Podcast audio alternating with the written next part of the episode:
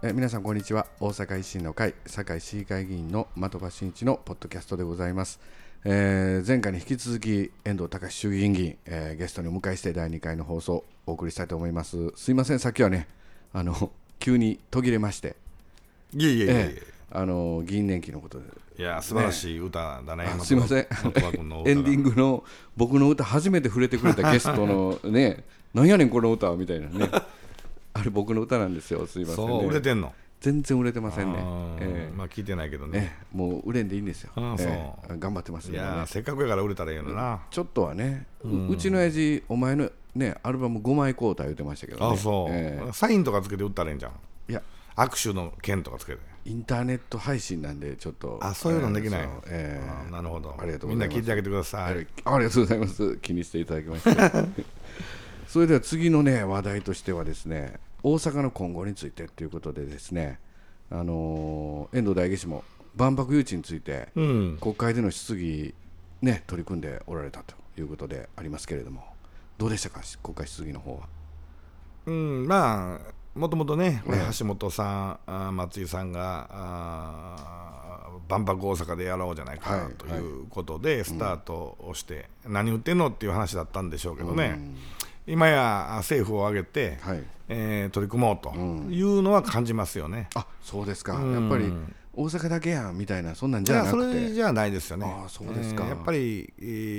ー万博は必要だという機運はかなり高まってるんじゃないかと。そうですか、まあ、いよいよ11月なんでね、うんでまあ、今、あー今日ですか、そのシリア攻撃とかあったりとか、そうなんですようね、んまあ、万博というものを通じて、はい。まあ、世界平和とかね、うん。そういうものがまあ根っこになければならないあそうですよね。わけやけど、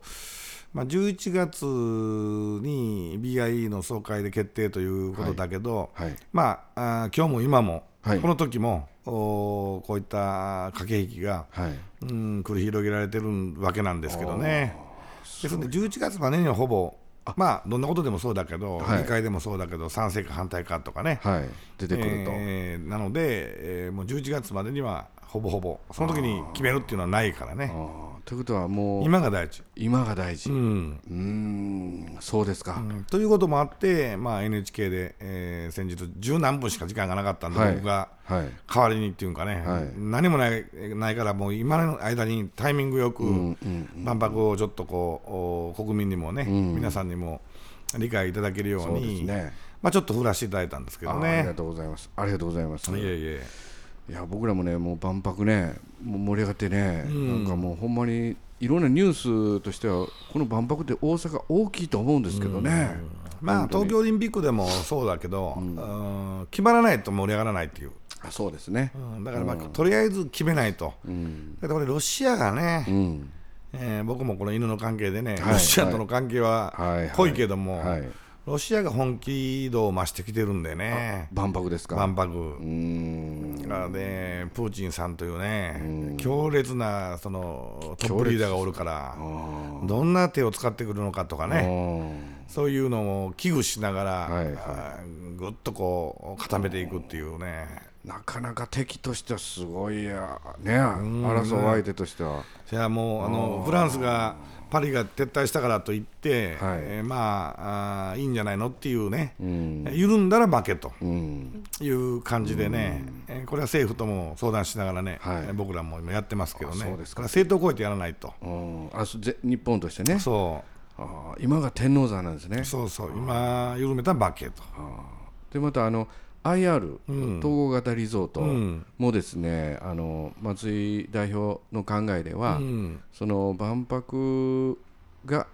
やるときにね、うん。建設中とか、うん。そんなんじゃちょっとあれやと、うん。できるだけ法案の方急いでほしいと、うん。できるその万博に間に合わせたいという思いも、あの語られてたようですけれども、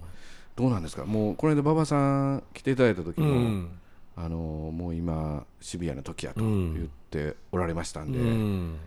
どうですかね。あれからまただいぶ馬場さん来て来ていただいたのが3月20何日でしたから、うん。まあまあね、その通りなんですけど、まあ、あーほぼほぼお与党の IR 法案っていうのが、はい。あー骨格ができたので、ん。えー審議入りをいつするかとはい。いうことの今、調整をしています、あとはもうギャンブル依存症、はいそうですよね。これギャンブル依存症を盾にして、えー野党6党は、あー IR をお後回しにして、えー審議未了で廃案にすると、これが戦略なんですね。うん。うんうんこれラジオで言っていいどうかわからんけども、いやいいんですいいんです。大丈夫です。うんだからだけどいいんかどうかは僕わからないけど、うん。いやだけどおそこをどうするかっていうこれは国体戦略でね、はいはい。え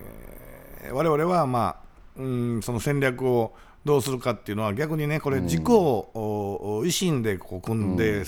えーきえー基本法を上げたんでね、うん。でここは、まあ、あー与党には恐縮でだけども、えー僕の方からもお一定のね、うん。えーアプローチをもうすでにしてるし、はい。その戦略の方法も、はい。おちょっと考えましょうと、いうことでやってますけどね。あそうですか。だからまあギャンブル依存症をお先にしなくちゃいけないっていう定義っていうのもちょっと揺らいでるよね。だからこれ IR っていうか、まあ、カジノだからギャンブル依存症なんだっていうう表向きはマスコミもそういうふうに表現ぶりするけれども、実際は違ってて、まああ依存症っていうのいっぱいあるからね。パチンコもそうだし、はいはい。まあ、全ての全ての,、はい。その依存症っていうのはあるわけやから、はい。これは早急にすべきだと、これを反対するっていうのは難しいと思うけどね。そうですね、まあ、それを、うん IR イコールギャンブル依存症。なんでギャンブル依存症が審議に入れば IR 法案が入ってくるんだろうと、うん。いうことで、えーできるだけギャンブル依存症も審議をしたくない、これが今の与野党の駆け引き。の現状やね。まあ、ううちとしては日本維新会の会としては、ギャンブル依存症も全力で取り組み、えそして IR 法案もと、うん。しっかりと審議したいというこういう思いですよね。そう。そうだってね、どう考えても入場料が6000円にほぼほぼほぼ決まったんで、これ、閣議決定してないから、これ正式正式じゃ、正式なもんじゃないけども、そうなるんですよね。だけど、おこれがあーカジノができたからといって、はい。えー夢島にできたからといって、はい。えーギャンブル依存症になるという確率は、僕は非常に低いと思う、で回数制限も、お決まったし、こうなってくるとね、そのただ単なる、えー IR という複合施設というね、はいえーカテゴリーをはい。完全にえー違うものにして、うん。すべてがギャンブル、カジノ、博打場というレッテル張りをして、えー不安を煽るというね、まあ、このやり方に、えー一部マスコミも乗っているし、うん。あとはその戦略で、えー IR イコール博打場なんだと、うん。それを政府が認めるのか、国が認めるのかという方に持ってきてるというのが今の戦略なんで、極端ですね。全然違う、行ったことない人がこう言うわけやからね。いや僕この間あの IR 事業者さんのプレゼン聞きに行ったんですけども、あのやっぱりいろんな事業者さんがプレゼンするんですけど、うん。もし我々が IR ね、あの大阪でやったらエルトン・ジョンとか、セリーヌ・ディオンとか、そういうショービジネス、うん。他の人は他の人でこういろんなねショービジネスやあのホテル、そういったようなことを。バーとかね。そうですね。図書館とか、まあ、複合施設というね、あのー理屈を分かって一回行ってもらったらあこういうものなのかとうん。なるんだけど、そこのカジノでお金を使わされるというね、うん。でそこだけしか言わんから、うん。イメージが悪い、うん。だからこれね、うん例えばうまく IR 法案が仕上がって、えーその夢島に、まあ、万博も決まり、IR も決まって、はいえー結局スタートしますと、はい。うまくスタートする時期も間に合いましたと。はい。なって数年後に、いい反対してた人たちも、みんな来ますよ、うん。うん、あこういうもんやったの？っていうそうですよね。まあ、反対の時はどこでもそどんなもんでもそうなんだけど、だけどこれをお成功させて、えー大阪に、えー世界から人が集まり、またあー観光客もね,、そうですよね。えー大阪からあー関西圏、全国に広がっていき、えーあ IR ってこうやったんやと、なんやこれ、博打場って言われたけど、そんなのちゃうやんっていそうものになるしね。うん。国際会議を誘致するのもやると言うておられましたね、うん。マイスね。そだからやっぱりあのーそういった形で大阪も盛り上がってくると、税収も上がり、まあ、福祉なんかにですね、回せる予算もですね、あのなんか増やしていけるなんとか増やしていけると、まあね、3割国にね召し上げられるっていうのもじゃちょっときついかもわからんけどね,、まあまあね、IR 業者さんからすればね。そこでまた税金いるわけやからそうですねまあまあその6000円という数字もどうなんかっていうのもあるけども、そこに入ったら全部あのカジノをするわけじゃないんでね、うん、一部の人はあ、まあ、家族で行けばね、うん、えー、的場君の奥さんが、あ食事をすると。はい。えー、的場君がカジノをちょっと遊ばしてもらって自分の小遣いで遊ばしてもらうと、うん、子供子供たちはあショーを見たり、コンサートを見たりと、うん、いろんな遊び方があるので、うん、そこを複合的に施設として一元化して管理してるだけのことなんで、はい。うん、それはあの家族で行けば、うん、家族で行ったなりのそれぞれの楽しみがあると、そうですよね、そういう説明をすればいいのに、えー、その IR と言ったらカジノでしょと、まあ、その理屈がねなかなか、あできてみらないと、そうで、ね、言っていただくことが一番分かりやすい、だからここはね、あのー、今はまあ政治ってねそんなもんだ,、だと思うんだけど、その一回やってみて、うん、えー、見てもらって来ていただいて、うん、そこでの感想っていうかねそうですよね。真実を理解いただけるまで我慢しないと仕方がないなと。そうですね、うん、まあ、やっぱりこういうレッテルバリとも戦っていかなきゃいけないですね。そうそう。何でもそうですけどね。大阪都構想もそうですし。レッテルバリとね戦う、まあ、こういったあの IR 法案とか今お聞かせいただいたようにこうシビアな、うん、こういった野党の思惑、うん、与党の考え、うん、いろいろな中でこう進めていかなければならないという、まあ、使命もあってと、まあ、国会対策委員長としてのこの動きっていうのはなかなかもう大変でしょうね、これ。まあ、これはね、ね。あの国会対策委員長っていう、まあ、そう役職がどうのこうのっていうのは僕は自身はそう何も考えてないんでね、この性格なんで的場君が一番分か分かってくれてるように、えー、もうねそれはもう自分の感覚で、えー、いやでも緻密ですよね、遠、藤、さんいやいやその若い時からもう全然感覚っていうか、えー、政治家になったからどうのこうのってことないんでね、えだから人と対する思いとかね、うん、えー、接し方とか、うん、あいうのはもう日々、えー、我々のような弱小政党は、うん、あこう大きなこうスケジュールを組んで、うんうん、キャンパスに絵を描いて、はい、この党に行くためにはどうするんやって言って人を動かすっていうのはもう難しい。数のね、あれがやっぱり聞き聞きにくいというか政党が小さいとですね、まあ、またあの与党でも、野党でもないっていう位置づけっていうのの国会対策委員長っていう仕事っていうのは今までの日本の政治の歴史の中で、ないないんじゃないですかね。うん。まあね、野党でも与党でもない政党の国会対策っていうのはですね、本当にあの難しいんだろうなと思います。まあ、今あの国会見ますとね、うん、あの僕の周りのいろんな方もご意見いただくんですけど、うん、国会で野党がね、いろいろ今森友とか、あの加計学園とかやってて、なんかちょっともう子供じみてるよと、うん、ちょっとそういった不安の動きあのお声もいただいてまして、本当は、まあ、遠藤さんもあのフェイスブックとかでも書き込みね、やられてたように、本当は社会保障、そして、まあ今日もありましたけど、シリアが攻撃、シリアにね、アメリカが攻撃するとか、まあ、いろいろ北朝鮮の動きもあり、さまざまな生活に関わること、国防のこと、国難のこといっぱい議論しなあかんのに、うん、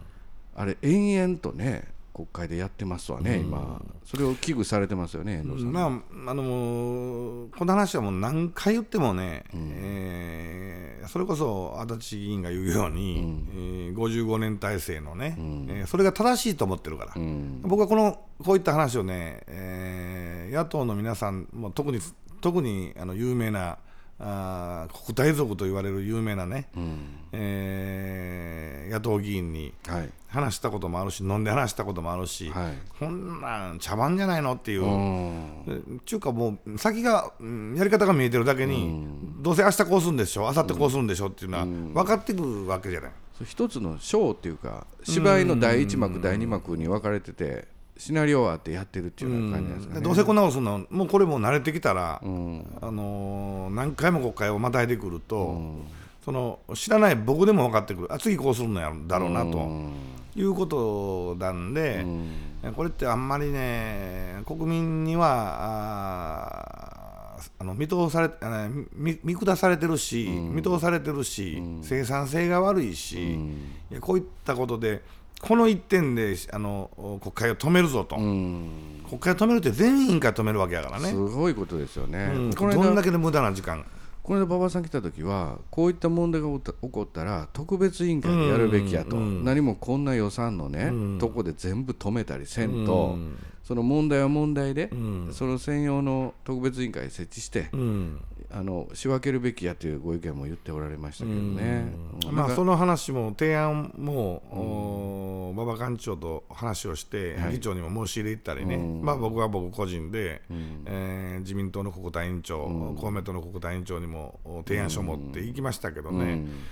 これなんでできないかって言ったら一つまだ理由があって、はい、特別委員会を作ったらそこで全部まあ森友問題、加計問題、はい、日本問題やるわけでしょ、はい、まあ、公文書についてというねそね、はい、その一つのカテゴリーでやるわけ、うん、それをやってしまうと、うん、全部そこへ引っ張られてしまって、はい、他の委員会が今度開かれへんという。あそこでの答弁とか対応に。対応に。あとのその大臣も引っ張り込まれ込まれて、